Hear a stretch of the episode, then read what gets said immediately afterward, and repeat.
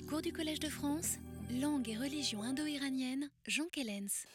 Merci pour votre présence. Nous allons donc, euh, on va dire, commencer, euh, commencer ce qui sera la euh, matière de cette, euh, investigation que nous poursuivons euh, sur les gathas qui sont dites de Zarathustra. Et je voudrais vérifier avec vous pour commencer. Nous avions commencé à la fin de la leçon dernière de vérifier quelles sont ces personnalités dont le nom est mentionné.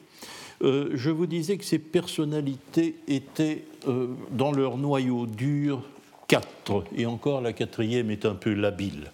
Euh, le premier nom mentionné, une fois dans chaque gatha, je vous le rappelle, est celui de Zarathustra. Je le donne sans la petite difficulté phonétique que nous avons mentionné la fois dernière. Second terme, le nom du chameau. Le nom du chameau est un premier terme qui signifie que ces chameaux sont vieux. Euh, donc c'est celui qui possède de vieux chameaux. Euh, le second, Vishta Aspa, Vishta plus Aspa. Aspa, le nom du cheval, c'est celui euh, dont les chevaux n'ont pas de harnais. Euh, il peut s'agir aussi d'un nom dépréciatif. Il, y a un petit problème que je préfère euh, mentionner, c'est un petit problème extrêmement tactile sur le sens des préverbes. Euh, le verbe ça, qui en gros veut dire lier, est utilisé pour l'action qui consiste, qui consiste à mettre, à atteler les chevaux. Alors, les dételer, comment dire? Eh bien, il y a deux possibilités qui sont attestées préverbe ava. Sanskrit ava. Avasa, ça veut dire laisser tomber l'attelage, laisser tomber euh, ce qui sert à atteler. Ça, euh, là, il n'y a pas d'ambiguïté, ça réfère au repos. C'est le repos à l'étape du soir, comme l'a montré Narten. Hein. on ôte, euh, on ôte l'attelage des chevaux, c'est le moment du repos. Vie, c'est autre chose. Vie, c'est autre chose. Ça pourrait très bien signifier celui dont les chevaux sont privés de harnais. Hein, euh, et là, c'est une autre idée. C'est des chevaux inutiles, des chevaux dont on ne peut pas se servir, parce qu'il est impossible de les monter et de les diriger correctement.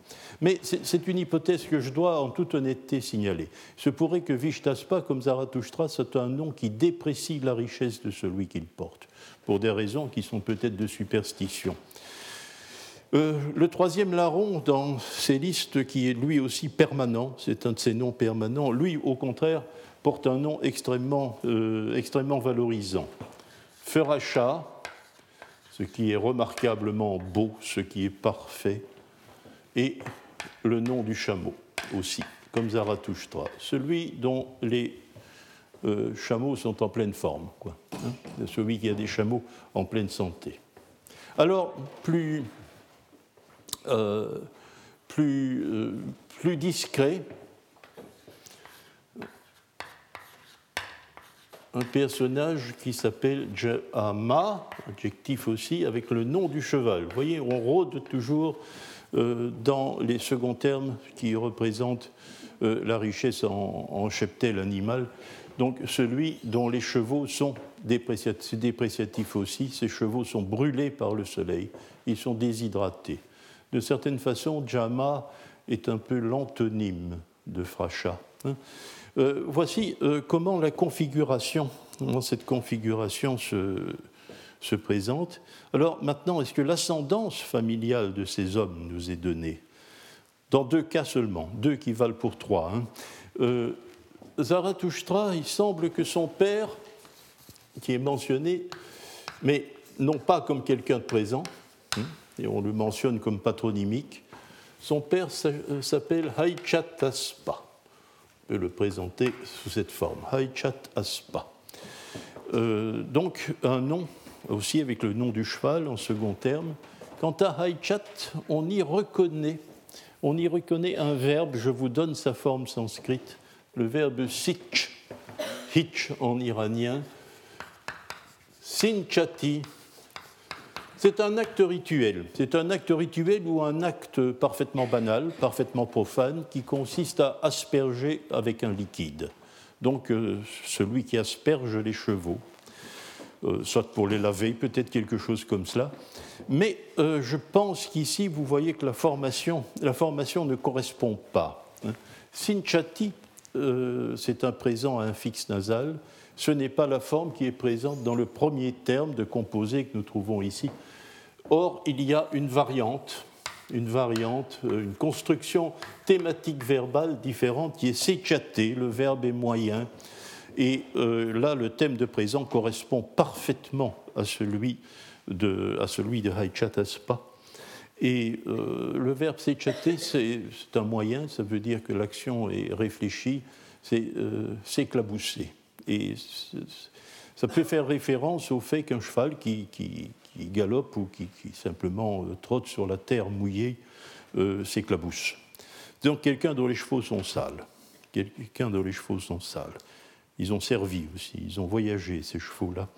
Je vais y revenir. Alors, euh, nous ne savons pas, Vishtaspa, si on s'en remet au seul gata, il n'a pas de nombril. Hmm? Il n'y a pas de mention.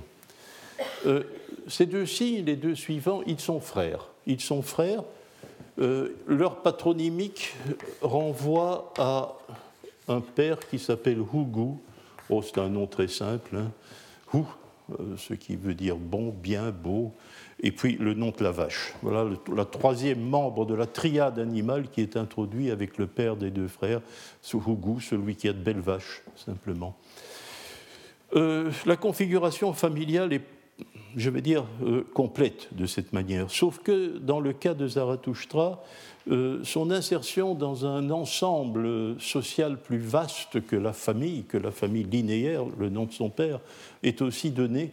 Et là, contrairement à ce que vous lirez dans beaucoup de manuels sur l'onomastique iranienne, je vais avoir une réaction extrêmement sceptique. C'est un mot que je ne comprends pas.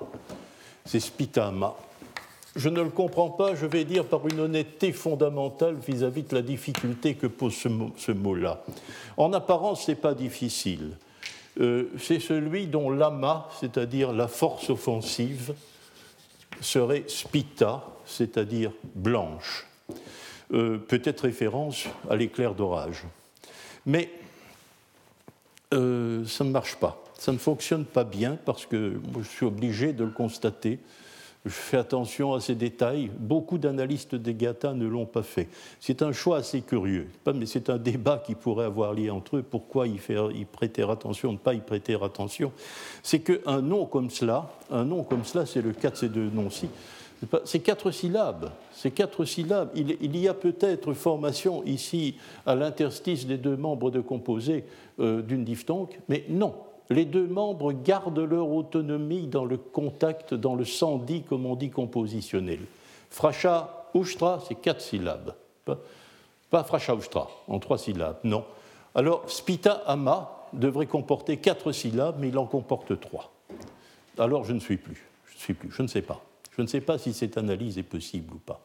Mais c'est invariable. C'est invariable dans toutes les attestations euh, le, nom, le, nom tribal, disons, le nom tribal de Zarathustra, qui est Spitama, euh, on ne peut pas le décortiquer en composé. Et dès lors, il faut, je crois que l'honnêteté nous impose de, de, garder un certain doute quant à l'interprétation traditionnelle et apparemment facile.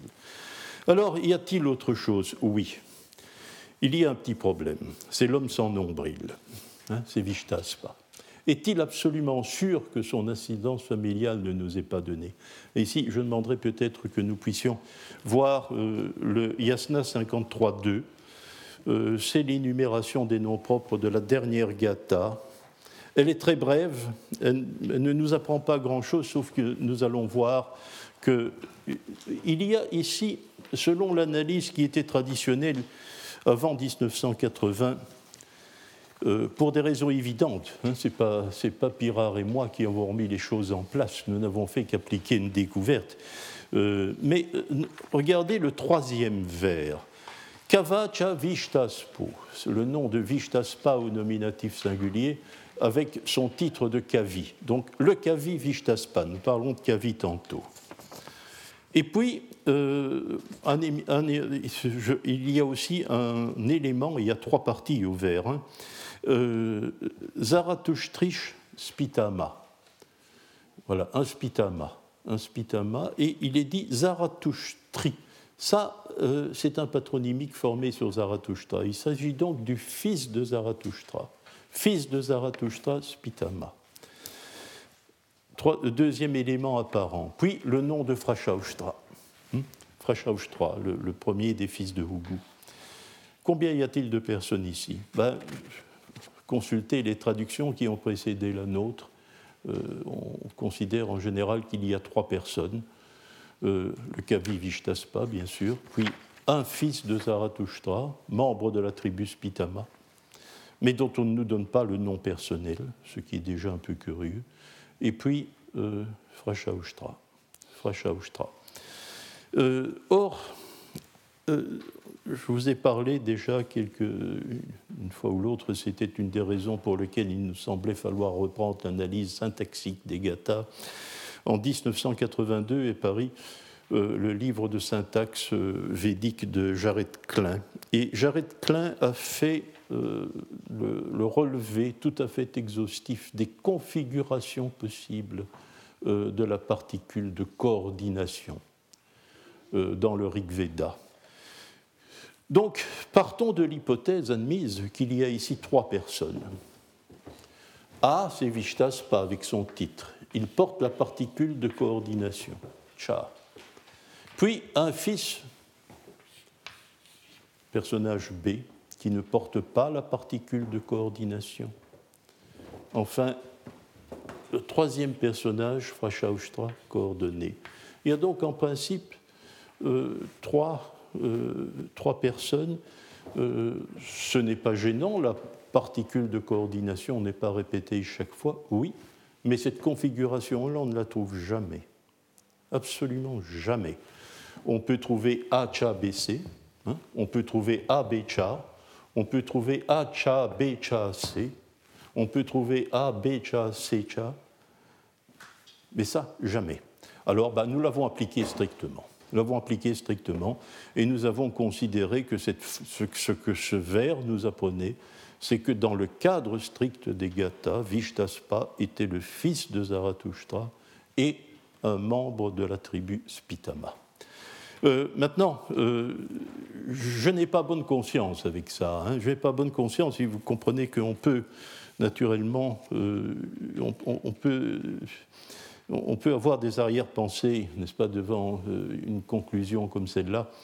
Euh, je dirais que, bon, je sais que par, que par goût, je ne suis pas insensible au charme de la provocation. Je, j'ai donc de bonnes raisons de me méfier de moi-même. Mais aussi, euh, il y a le principe. Est-ce qu'une règle de grammaire subtile, découverte à l'oreille des années 1980, pas par un homme aussi subtil que Jared Klein, peut prévaloir contre une tradition massive qui présente le Kavi Vishtaspa comme quelqu'un qui n'est pas, pas familialement euh, attaché à Zarathustra. Je ne sais pas. Cela m'a laissé pendant très longtemps un certain sentiment de malaise dont je vous ai peut-être déjà entretenu, surtout au séminaire. Euh, comment cela a-t-il été reçu par la critique? Bon, bien sûr, comme une provocation, c'était inévitable. Mais aussi, malgré tout, euh, Helmut Humbach, par exemple, euh, qui est assez sensible aux faits grammaticaux, a, euh, senti que la règle de Klein n'était pas était incontournable. S'il y a une règle grammaticale, on doit l'appliquer. On ne peut pas, peut pas faire des traductions fausses grammaticalement. Mais il a, il a essayé de, il a essayé de d'adapter cela de telle sorte que la tradition ne soit tout de même pas réfutée. Et il a pensé qu'effectivement, dans ce vers, Vishtaspa était présenté comme le fils de Zarathustra, mais à titre moral en quelque sorte. C'était, oui, euh, euh, donc il est son fils spirituel en quelque sorte. Donc il accepte la règle grammaticale, mais il l'adapte à la tradition. Euh, ce n'est pas, pas impossible. C'est une idée qui m'a séduit dans un certain temps. M'a séduit dans un, pendant un certain temps parce que un texte avestique récent, le Vishtaspyacht, qui se présente comme une conversation entre euh, Zarathustra et Vishtaspa, mentionne là-bas, Zarathustra s'adresse à Vishtaspa en lui disant Putra Kava Vishtaspa, fils Kavi Vishtaspa. Bien entendu, ce texte est avestique récent, ce n'est pas le fils physique de Zarathustra, mais Zarathustra s'adresse à lui en l'appelant fils. Il n'y a donc pas d'impossibilité, euh, je vais dire, stylistique à ce que on ait ici une appellation qui se réfère à une pure filiation morale.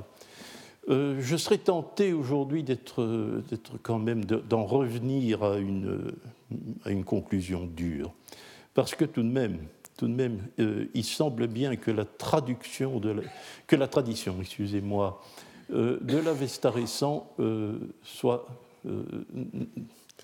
il y a une variabilité de la tradition sur l'ascendance de ces personnes. Zarathustra lui-même, dans l'Avesta récent, son père ne s'appelle pas Haichataspa. Il s'appelle pas il s'appelle Purusha Aspa. Euh, excusez-moi, Purusha plus Aspa. Donc celui dont les chevaux sont Paurusha, Parusha en sanskrit. Euh, c'est un adjectif qui se réfère à une couleur de la robe des chevaux. Euh, en termes allemands, c'est Graugemischt. Je crois que c'est les chevaux pommelés en français Donc c'est un terme d'hypologie tout à fait technique qui se réfère à la robe des chevaux. Je suis pas du tout, je m'y connais pas du tout en chevaux, je ne peux pas vous dire. Mais ce qui me frappe dans cette variation entre Haichataspa et euh, Purushaspa, c'est quand même que ces noms sont différents, mais sont à peu près synonymes. Ils se réfèrent à la tâche, hein. ils se réfèrent à l'apparence de tâche que donne euh, la couleur de la robe des chevaux. Donc, tout en, étant dissemblables, ils ont quelque chose en commun, comme si euh, c'était le choix d'un autre mot. Hein. Euh, c'est un peu vague, mais c'est cela. Or, Vishtaspa, lui aussi, n'est-ce pas Les traditions sur son, sur son ascendance paternelle euh, sont variables, sont, extrêmement variables. Dans l'Avesta, le père de Vishtaspa s'appelle Aurwataspa celui dont les chevaux sont rapides, oui, dont les chevaux sont rapides, mais c'est l'épithète typique du soleil, c'est une épithète solaire. Hein. C'est la caractérisation tout à fait usuelle du soleil. Ovar, arvataspa, le soleil aux chevaux rapides. Dans les textes moyens perses, l'oraspe, l'oraspe Euh, ne provient pas d'Urvataspa, mais d'un nom que nous connaissons dans l'Avesta au féminin, c'est le nom d'une déesse, Druvaspa, donc Druva plus Aspa. La déesse Druvaspa, euh, qui a un yacht dans l'Avesta, est peut-être l'étoile polaire. Et d'ailleurs, son nom signifie très probablement celle dont les chevaux sont immobiles. Immobiles parce que, comme vous savez, l'étoile polaire ne bouge pas. Donc Druvaspa, le, père de, le père de Vishtaspa, selon, la tradition moyen perse, serait celui dont les chevaux sont immobiles. Et ici aussi, cela compose avec Urvataspa un beau jeu euh, d'opposition hein, entre le soleil et l'étoile, entre, euh, l'immobilité et euh, la rapidité, et aussi tout de même entre le monde nocturne de l'étoile et le monde diurne du Soleil. Il y a un jeu d'opposition. Voilà, je vous ai fait part de mes soupçons. Nous allons, si vous le voulez bien, maintenant passer, après avoir tenté de définir euh, du point de vue de l'onomastique pur ce que sont euh, ici euh, les, les hommes dont le nom est mentionné, nous allons faire le tour. Nous allons faire le tour des gathas pour voir ce qu'elles nous appellent ce qu'elles nous, nous, apprennent. Euh, je voudrais vous faire une remarque générale. Nous allons commencer par la première. Hein. Je voudrais faire une remarque générale.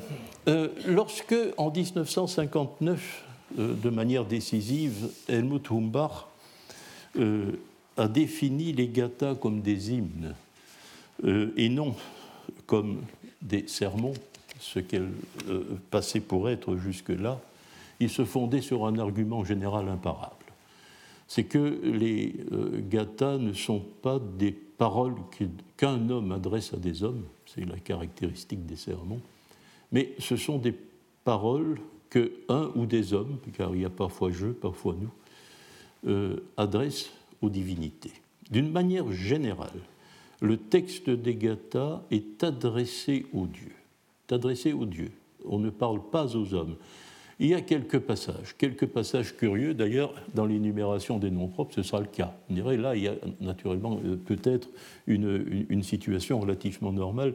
Dès lors qu'intervient un groupe humain, il peut y avoir interaction entre les membres de ce groupe humain et ils peuvent s'adresser, échanger des paroles. C'est possible. Mais l'énumération des noms propres est à une exception près, qui est une invective contre les trompeurs, contre les adversaires. Ce sont les seuls passages éventuels où, peut-être, où parfois on parle à des hommes. Hein. Donc, euh, donc, ça, c'est pour, le, les, ça, c'est pour la remarque générale. Maintenant, euh, nous allons vérifier ça pour commencer. Nous allons vérifier euh, ce qu'il en est à cet égard dans l'énumération des noms propres. Et euh, je crois que là, je puis tirer la conclusion tout de suite. Nous allons, nous allons découvrir, mais de manière, de manière incontestable, hein, euh, c'est que ces énumérations de noms propres sont caractérisées par une extrême variabilité du point de vue de la personne grammaticale. De la personne grammaticale. Les dieux, c'est toujours la même chose. Ils sont évoqués à la troisième personne, troisième personne du singulier, parce que seul Mazda apparaît dans le monde divin à la troisième personne, ou ils le sont à la seconde personne, et avec toujours cette fluctuation un peu étonnante entre le singulier et le pluriel, entre le tu et le vous, lorsqu'on parle à Mazda. Je trouve tout aussi étonnant d'ailleurs la fluctuation entre la deuxième personne et la troisième. Et ceux d'entre vous qui euh, euh, participent au séminaire savent bien que c'est quelque chose d'un peu, peu perturbant lorsqu'on lit le texte gathique. Pourquoi? Pourquoi changer en permanence le point de vue de la personne grammaticale? Eh bien, cette variabilité, euh, nous l'observons aussi dans les énumérations de noms propres. La première gata, euh, vous avez le texte, donc l'énumération des noms propres.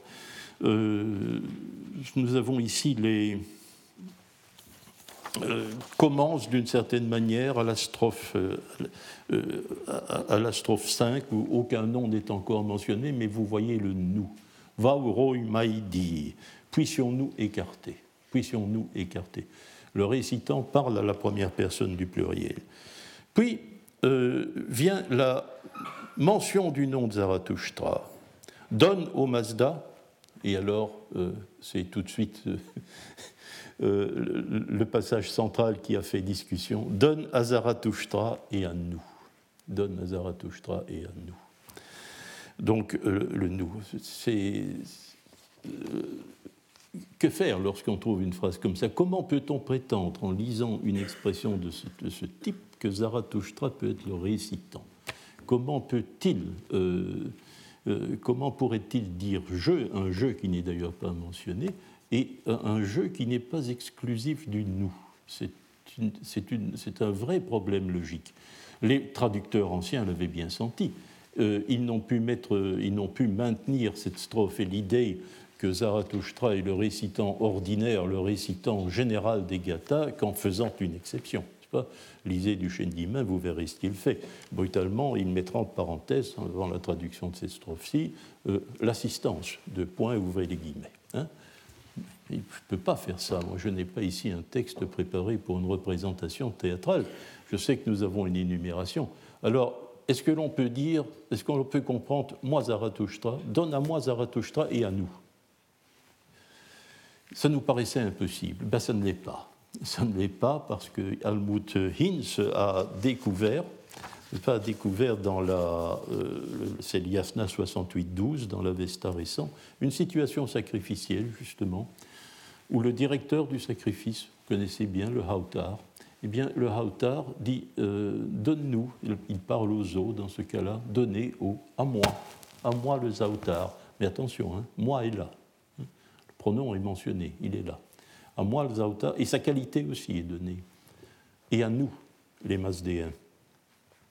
Donc, en quelque sorte, il s'extrait du groupe des Masdéens pour se présenter comme une personnalité particulière qui prend la responsabilité de la récitation à ce moment-là. Et alors la récitation continue.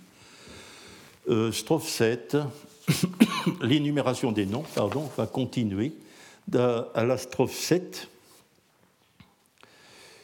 Euh, donne à Vishtaspa et à moi. Euh, à Vishtaspa et à moi. Cette fois-ci, le pronom est la première personne du singulier. C'est il, Vishtaspa et moi. Troisième mention, celui de Frashaustra. Euh, je, te fais, euh, je te fais, moi, ton adorateur, la très bonne demande pour Frashaustra. Nar, je laisse provisoirement de côté. Pour Frashaustra et moi. Donc, euh, voici une structure je crois, qui est, la suivante.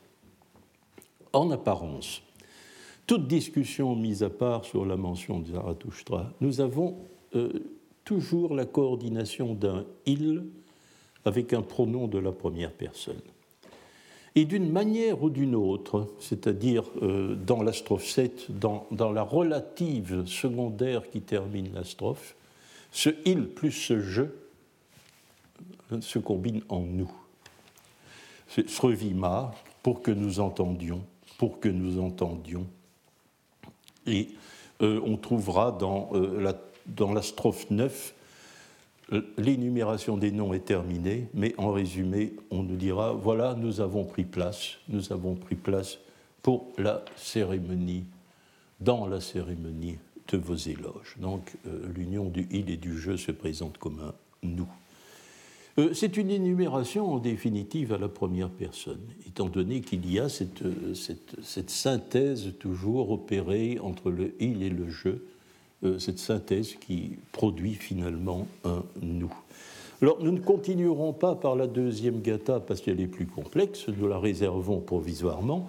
Euh, nous passerons immédiatement à l'énumération des noms de la gata Spentamainu, qui est la plus brève, qui est la plus brève et qui, étrangement, euh, ne mentionne pas le nom de Zarathustra. Le nom de Zarathustra est mentionné dans la Gatha, mais pas dans l'énumération des noms propres directement.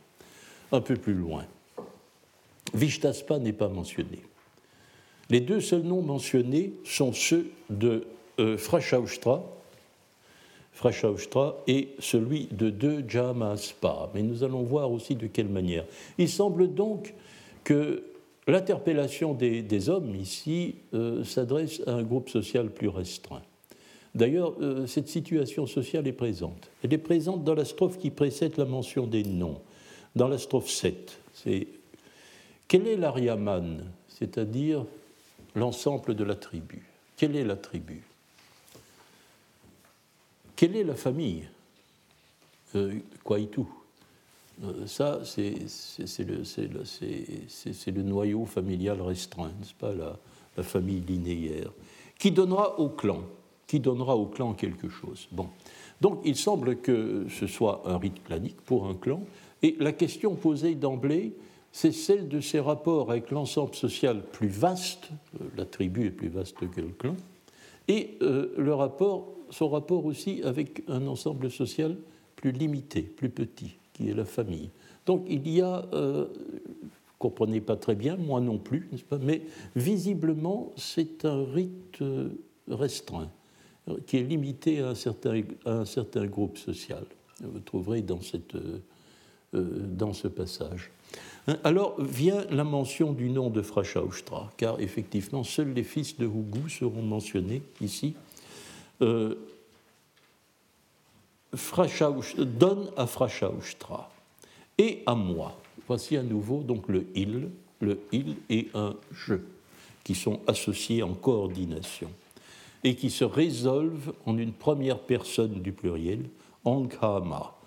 Soyons des amis proches, soyons des amis proches, pour dans l'ultime vers de la strophe. Enfin, euh, strophe 9, le nom de Jamaspa, mais au pluriel, au pluriel, comme si Jamaspa était, euh, évacué au, profit de ses descendants, pas de ses fils, car le pluriel d'un nom propre, propre c'est ce, à quoi il réfère. donc les fils de Jamaspa, les fils de Jamaspa, ils attellent, troisième personne, eux, troisième personne du pluriel. Ils, ont attelé leur daina à l'équipage d'achat.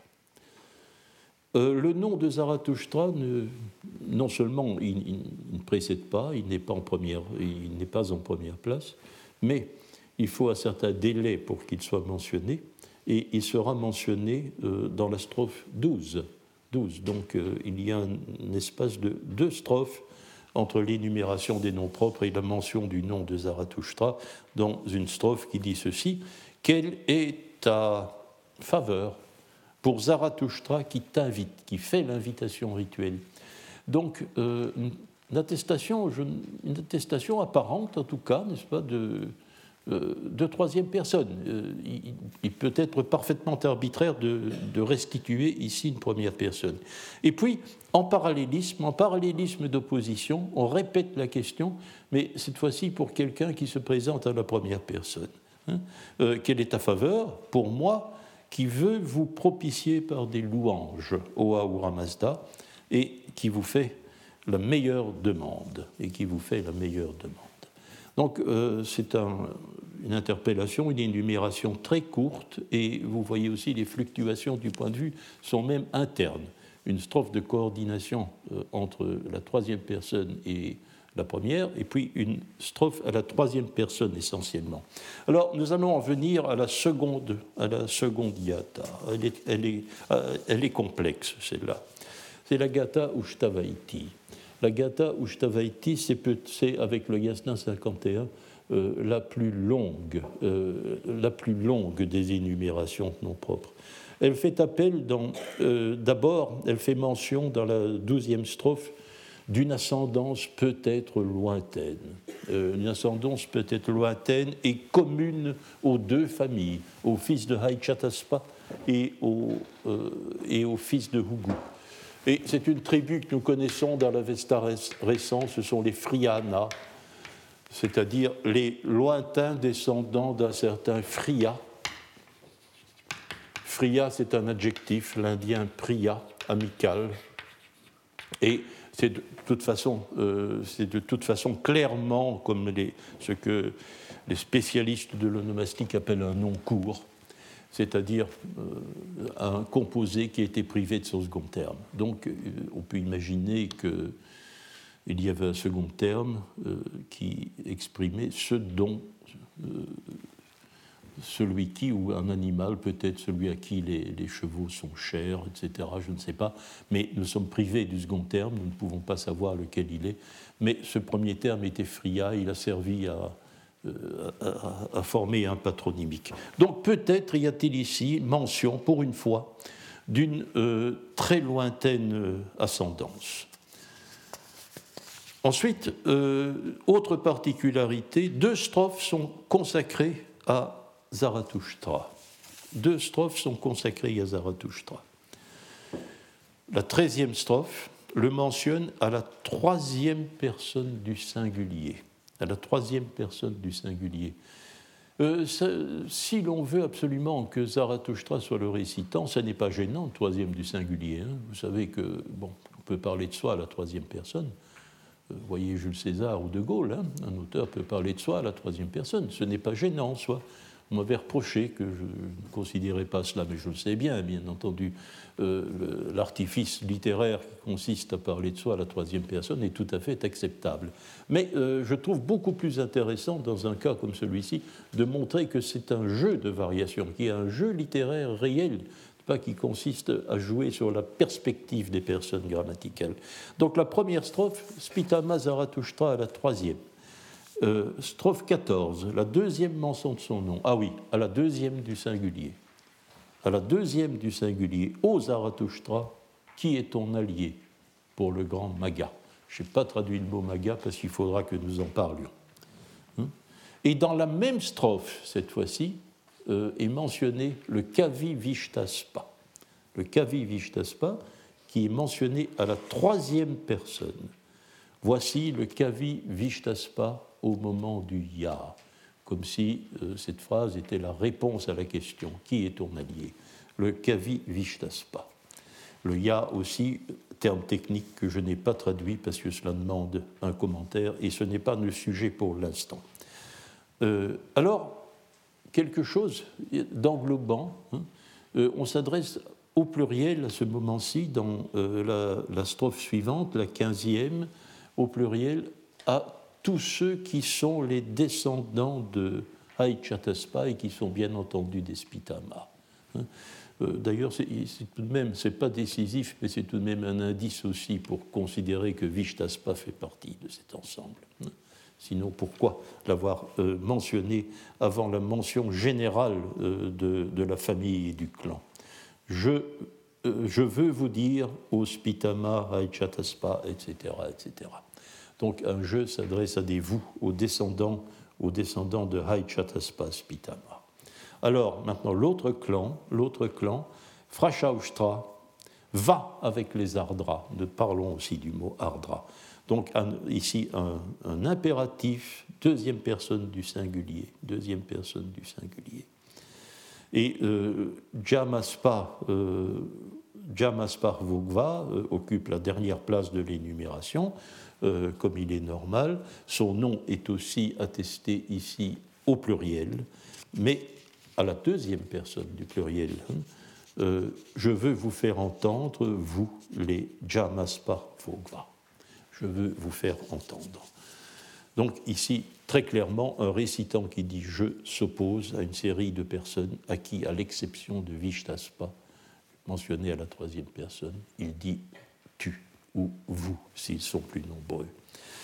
Euh, la Gatha 51, la, euh, la, quatrième Gatha qui ne comporte qu'un chapitre, qui ne comporte qu'un chapitre, euh, est aussi extrêmement complexe euh, il est beaucoup plus difficile de se livrer à une analyse détaillée avec une gata qui ne comporte qu'un chapitre, parce que la situation de l'énumération des noms propres euh, à l'intérieur de l'économie structurale de la gata est inanalysable, bien entendu, le texte est trop court. Mais ici aussi, vous verrez jouer d'une certaine façon, euh, certaine façon, le même jeu, le même jeu. D'une manière générale, toutefois, manière générale, toutefois, euh, il s'agit de troisième personne du singulier. Hein, euh, euh, dans la Gata Vohukshatra, lorsqu'il est question de, de, Zarathustra, dans, nous prenons, si vous voulez bien, nous commencerons avec, la, strophe, avec la strophe 15. Hein, donc ici, il Zarathustra, à la troisième personne. Euh, excusez-moi, je crois que je suis. Euh, oui, il Zarathustra à la troisième personne, c'est correct. Dans, la 16e, euh, dans la 16 strophe, il Vishtaspa, le Kavi Vishtaspa, parvient par les chemins de la bonne pensée, troisième personne. Alors, il y a peut-être un nous, il y a peut-être un nous, qui se, mais il se trouve à l'intérieur d'une phrase secondaire l'expression d'une idée particulière, une idée qu'a eu Vishtaspa, et lorsque l'on donne le contenu, la teneur de cette idée, on introduit dedans un pronom de, première personne du pluriel, mais euh, cela, euh, on, ne peut pas, on ne peut pas en tenir compte. Fin de la 17e strophe, Frashaustra est mentionné à, à, la troisième personne du singulier. Donc Frashaustra montre à la bonne Daina la forme que j'admire. Moi, prononce la première personne du singulier. Troisième, première, comme d'habitude. Première du récitant, troisième de la personne euh, nommée. Seizième, Jamaspa euh, a choisi euh, cette, cette, idée, il a choisi cette idée. et puis, dans le dernier vers, qui est une indépendante, Donne-moi, au Aoura. Donc, troisième personne de la parole mentionnée, première personne du récitant. Voilà. Euh, je vous invite, la Yasna 53, nous l'avons déjà commencé, il est uniformément à la troisième personne du, singulier également. Euh, et le nom de Zarathustra est mentionné de façon marginale parce que, comme nous l'avons vu lors des, leçons de l'année dernière, euh, nous aurons l'occasion de revenir là-dessus. le Yasna 53 est quelque chose d'un peu particulier, puisqu'il s'agit probablement d'une sorte de morceau de théâtre. nous allons y faire allusion assez vite. Voilà, je vous invite à dédramatiser le débat. Hein, dédramatiser le débat. Lorsqu'il est question, lorsqu'il est question d'énumérer des noms propres, ce n'est tout de même qu'une poignée de strophes dans les 250 euh, strophes des Gathas, hein, eh bien, le point de vue des personnes grammaticales est changeant. C'est sa caractéristique même. Euh, pour pas dire attention, ici Zarathustra ne peut pas parler, ou c'est toujours lui qui parle en, en, restituant un pronom à première personne. Ça ne doit pas être la manière que nous, avons, euh, que, nous pouvons adopter pour envisager les choses. Mais euh, nous avons une manière de.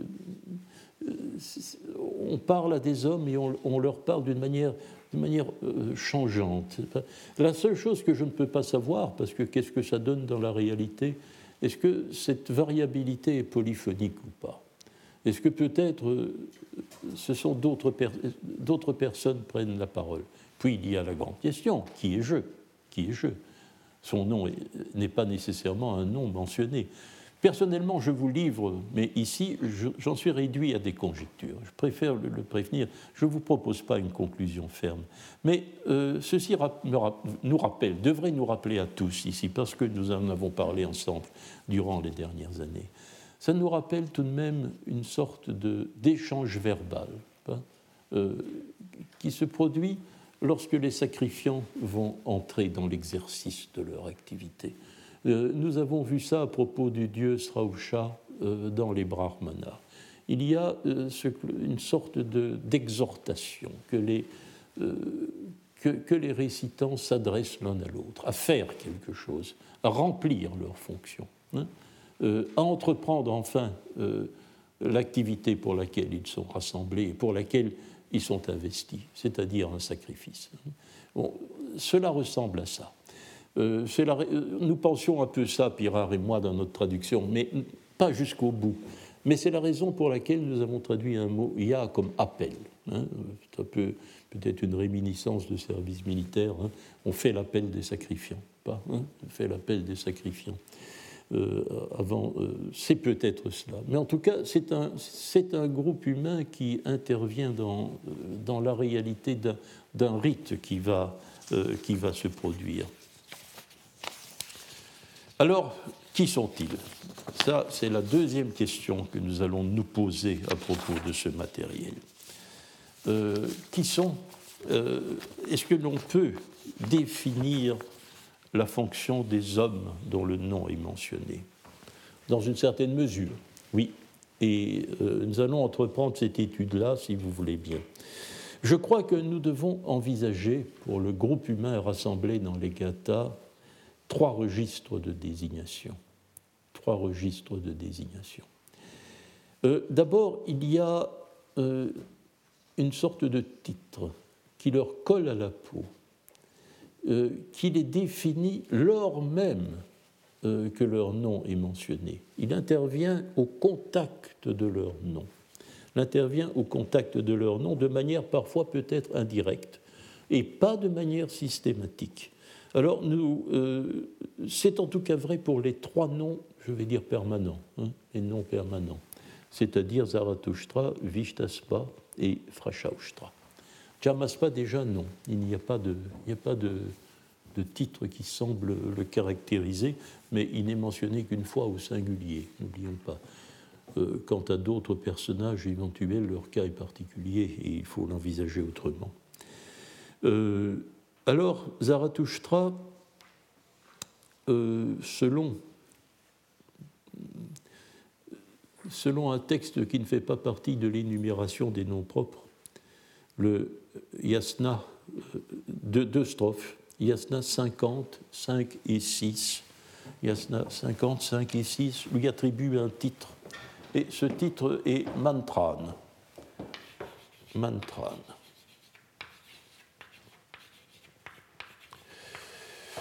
C'est un, euh, un adjectif secondaire. Ce signifie que c'est un deuxième suffixe. Hein, c'est un suffixe qui intervient sur un nom déjà primitivement suffixé. C'est un mot que les sanskritistes, ceux parmi vous qui sont intéressés par la civilisation indienne, connaissent bien. Euh, ce terme de base en sanskrit, c'est le mantra. Donc, euh, est la forme dialectale iranienne euh, de ce qui est en sanskrit classique. Le mot n'apparaît pas dans le Rig Veda. Mantrin, qui s'est spécialisé avec le sens de conseiller, je le sais bien. Mais nous devons, nous, euh, rester attentifs au sens de base. Littéralement, c'est celui qui a les mantras. Celui qui a les mantras. un adjectif secondaire possessif comme celui-là euh, établit toujours un rapport vague de possessivité. Euh, que veut dire avoir les mantras? Euh, Est-ce que cela veut dire qu'il en est l'auteur? Pas nécessairement.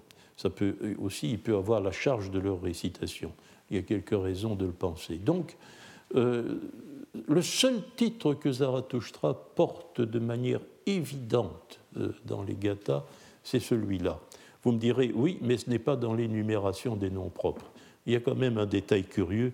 Peut-être pourrait-on reprendre les strophes de l'énumération des noms propres de la première euh, du yasna 28, si c'est possible. Eh bien, dans le yasna 28, euh, le nom de Zarathustra est mentionné dans la euh, strophe 6, la sixième. Hein, Zarathustra, or regardez, le nom du mantra est attesté dans la strophe qui précède et il est attesté dans la strophe qui suit, dans le dernier vers, euh, dans le dernier hémistiche du dernier vers de la septième strophe. Donc il y a une sorte de répétition. Hein. Euh, n'oublions pas que le chapitre a onze strophes. Euh, Zarathustra est mentionné dans ce qu'on appelle en, rhétorique l'omphalos, c'est-à-dire la strophe centrale. La strophe centrale, c'est la sixième, dans un ensemble de onze strophes. Or, la, sixième strophe est entourée de deux strophes qui mentionnent le nom mantra. C'est une allusion à son titre de mantra. On peut le comprendre comme ça. C'est indirect, mais on peut le comprendre comme ça. Euh, c'est le titre qu'il porte dans les gathas. Nous pouvons considérer, je crois, sans abus, que c'est le titre officiel que dans ce plus vieux document euh, masdéen connu, c'est le titre porté par Zarathustra. Alors, euh, l'autre, le, Kavi Vishtaspa, bah, c'est Kavi, bien sûr. Mais c'est un mot bien difficile que Kavi. Vous savez qu'on s'est fondé sur ce mot-là euh, pour imaginer, pour poser, ou plutôt pour présupposer, que Vishtaspa était un roi parce qu'il est le dernier dans l'Avesta récent et dans la littérature ultérieure. Il est le, dernier d'une série euh, de, neuf personnages euh, qui. C'est un peu le cas d'Awa Mazda. Hein. Mazda est son nom, puis il y a une sorte de titre qui est Awa, euh, qui porte le titre de Kavi. Sont-ils des rois? Je ne sais pas. je ne sais pas. Euh, il semble avoir, en tout cas, il dirige des armées. Il dirige des armées, euh, même peut-être déjà dans l'Avesta récent, en tout cas dans l'épopée persane ou dans la littérature moyenne perse. Vishtaspa n'est pas, euh, n'est pas apparenté à ses prédécesseurs. C'est aussi quelque chose qui rend le problème de son ascendance paternelle un peu difficile et qui semble d'ailleurs un peu bricolé dans l'Avesta récent. Il n'est pas en tout cas le descendant, le descendant génétique euh, du Kavi qui le précède. Mais le mot Kavi est un curieux mot en soi. C'est un poète euh, dans le Rig Veda. Le Kavi védique, c'est la même forme, hein, sauf orthographié de manière avec un V au lieu du double U que nous, pour, euh, que nous avons adopté pour reproduire la graphie. donc, un Kavi, c'est un poète. un poète inspiré, hein, un poète qui traite des sujets religieux, il n'y a pas de trace de cela dans l'Avesta. Dès les Gathas, le Kavi est ambigu. Bien sûr, Vishtaspa est un personnage positif. Il occupe le second rang de l'énumération. Il a peut-être un lien de famille avec Zarathustra. Mais les Kavis, en général, hein, les Kavis sont, eux, des personnages, euh, ce sont des adversaires. Ce sont des personnages qui sont maudits. Et bien des interpellations de noms propres, bien des énumérations de noms propres sont précédées d'une strophe qui condamne les cavis au pluriel et d'autres personnages religieux probablement qui sont les carapanes, etc. Hein? Donc euh, il y a une ambiguïté dès les gathas sur la personnalité de ceux qui portent le titre de Kavi. Un seul trouve grâce, un seul est valorisé, c'est Vishtaspa. Et puis on pourrait poursuivre l'histoire du mot dans les langues iraniennes, n'est-ce pas? Kai, dans certains les textes manichéens, c'est un géant. C'est un géant. C'est pas un roi, c'est pas un poète, c'est un géant. Donc c'est un terme extrêmement difficile à interpréter et dont le sens a certainement euh, varié au cours, des temps. Euh, nous avons constaté à quelques reprises, surtout au séminaire, euh, que dans certaines variations de vocabulaire vis-à-vis du védique, hein, que l'on considère comme particulièrement caractéristiques de la différenciation indo-iranienne, des langues indiennes d'une part, des langues iraniennes d'autre part, euh, nous avons constaté qu'assez souvent, euh, le sens gathique était resté le sens védique, dans beaucoup de cas. Je pense au mot gausha, pas? Gausha qui, euh, qui est le nom de l'oreille, qui, est le nom d'une façon, mais dans les langues iraniennes, alors que ça se réfère au fait de faire du bruit dans les langues indiennes, il y a donc une inversion du, entre la, production et la réception. Hein. Euh, eh bien, euh, dans les gathas, il est très probable que gausha signifie encore le bruit. Signifie encore le bruit. Euh, il, y a, il y a comme une sorte de conservatisme profond, qui est peut-être un conservatisme dû à leur grande antiquité hein, du texte gathique, mais il faut toujours, dans, le cas des, des il faut malgré tout tenir compte toujours d'une certaine manière de, euh, du sens védique. Il ne faut pas, faut pas adopter immédiatement le sens iranien. Il est possible qu'on soit encore resté près du sens, euh, très près du sens védique. Je pense à Gatou. Hein. Gatou, par exemple, aussi, je vous donne un exemple parce qu'il est très facile, il est, sûr aussi. Euh, le mot Gatou qui est formé sur un, verbe qui signifie aller, le mot ga, hein, le verbe ga, Gatou eh bien, euh, c'est purement, euh, purement, statique dans les langues iraniennes. Ça veut dire l'emplacement, l'endroit. L'endroit euh, qui ne bouge pas, Et en moyen perse aussi, ga, etc. Bon, c'est l'emplacement. Or, c'est formé sur le verbe aller. Eh bien, la, seule attestation de ga tout dans les gathas, c'est dans la première, d'ailleurs, dans, dans le premier chapitre, le Yasna 28, ça est resté l'accès l'accès, l'endroit par où on peut entrer dans quelque chose. Donc euh, il y a un conservatisme du sens aussi qui est tout à fait isolé, il est devenu tout à fait isolé dans, dans le concert des langues iraniennes. Nous l'avons de cette façon-là. Euh, donc Kavi, euh, est-ce que cela désigne Vishtaspa comme un poète? Peut-être, peut-être, peut-être est-ce un poète inspiré. Hein? C'est une, une hypothèse qu'il faut malgré tout envisager. Euh, or, le, titre de Kavi est décerné dans les énumérations non propres, dans trois énumérations sur cinq. Trois sur cinq. Hein. C'est plus clair et plus, plus insistant que Mantran. Alors, euh, une fois, dans le Yasna 28.8, on lui accole le titre de Nar. Nar. Euh, en principe, homme homme mâle, hein, homme mâle, que, dont on fait parfois glisser le sens, parfois l'homme mâle, mais aussi l'homme qui a un certain statut. certains traduiraient par seigneur. Le Seigneur. Le chameau qui marche en avant, le nar.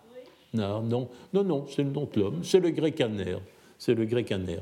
Alors, euh, donc, euh, c'est assez curieux. Vous savez, la traduction que vous trouverez dans euh, sur, euh, l'exemplier qui vous a été donné, reproduit. Euh, nous avons pensé à un moment donné considérer qu'il y avait trois personnages, dont quelqu'un qui s'appelait Nar. Je ne pense plus. Je crois qu'il faut dire le Nar Frashaustra.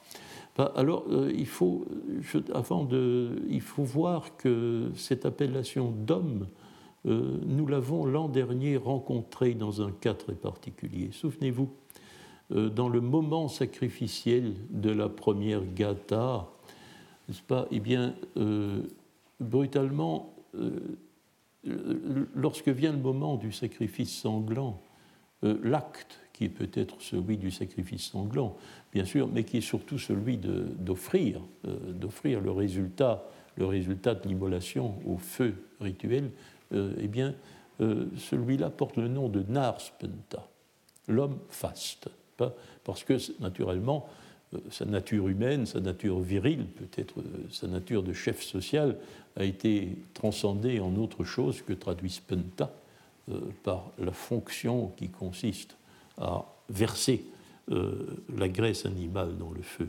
Alors, euh, ici aussi, peut-être y a-t-il référence dans ce nard à une fonction sacrificielle. Alors, voilà nos trois, protagonistes hein, les plus fréquemment cités euh, Zarathustra, Vishtaspa, Frashaushtra, bien les voilà définis. Sont définis par des mots dont nous ne comprenons pas bien la portée pour des raisons diverses et que j'ai voulu vous exposer. Euh, le rapport au mantra pour Zarathustra, la qualité de Kavi pour euh, Vishtaspa et euh, pour Frashaushtra, peut-être, pas une seule fois malheureusement, hein, cette référence à sa nature humaine, virile et peut-être de son importance sociale.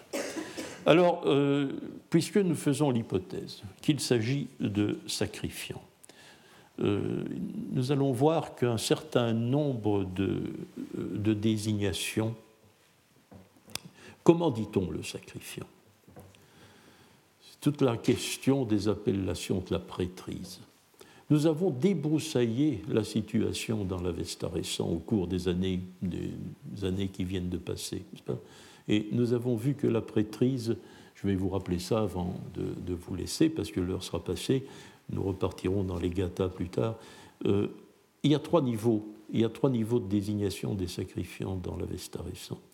Euh, les sacrifiants, euh, le prêtre dans l'Avesta récent a une réalité sociale. Il y a une caste de prêtrise, il y a des prêtres professionnels. Leur nature et leur rôle social est d'être prêtre, quoi qu'ils fassent. Euh, il y a une caste cléricale. Bien, le nom, c'est Atravan.